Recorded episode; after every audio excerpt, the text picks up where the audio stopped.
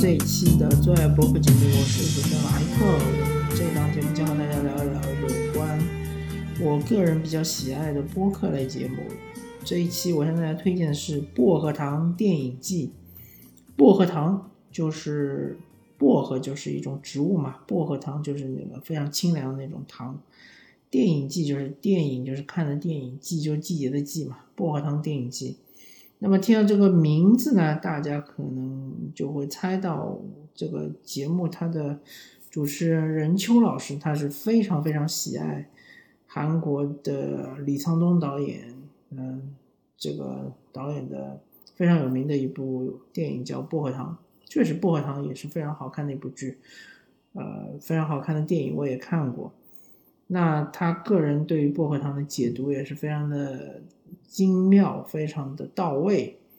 那么《薄荷糖电影季》呢？它其实是播出也有些年头了。然后任秋老师他个人对于这个韩国电影是比较有研究的，然后他也有一些专题是专门来讲韩国电影的。那么，呃，当然这个节目不只是只有任秋老师一个人主持人，他还有几个其他的主持人，其中有一个这个主持人他是个人对于日本电影是比较了解的，也有，呃，专门讲过一有那么几期是，呃，向大家介绍日本比较有名的导演。那这个，呃，这几期节目呢，我也推荐大家去听一听，也非常的有趣。啊，包括这个呃安藤英这样一位非常杰出的演员，他也有那么一期是专门讲他的故事。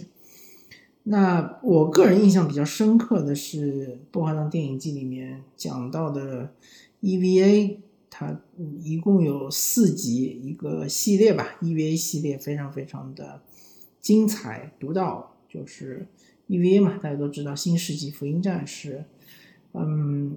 任秋老师他原来年轻的时候并没有看过一遍所以他是最近才补的。那么作为一个中年大叔来说，他对于里面那些热血的部分已经无感。那他为什么会做这个这个系列节目呢？他一共用了四四集的时间，四期的时间，这四期呢可能要四五个小时，甚至于可能将近六个小时。那为什么呢？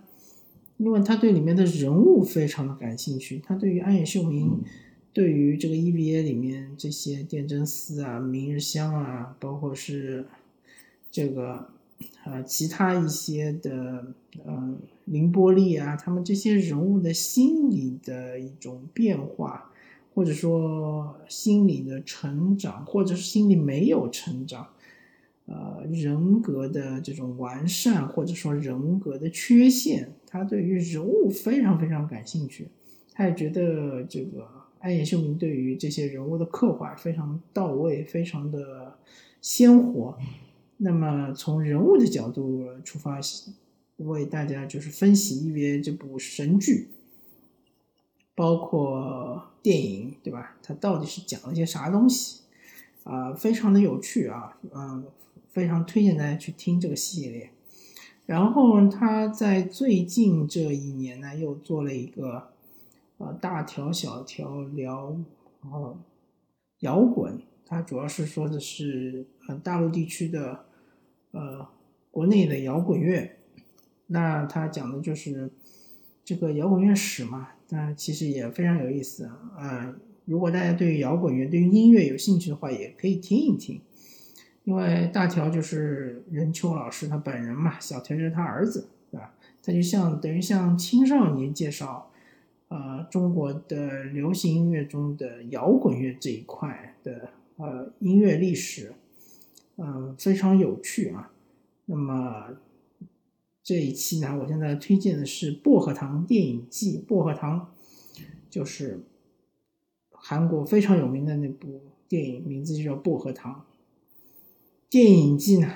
电影就是电影看的电影嘛，季就是季节的季，薄荷糖电影季，大家可以在各大呃声音平台，像是荔枝或者喜马拉雅或者今年 FM，或者是小宇宙，或者是 QQ 音乐。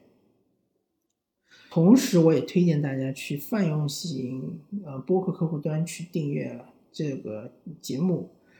嗯，比如说苹果 Podcast，或者是 Overcast，或者是 Podcast 啊，或者是 Pocket Cast 之类的这些第三方的泛用型播客客户端。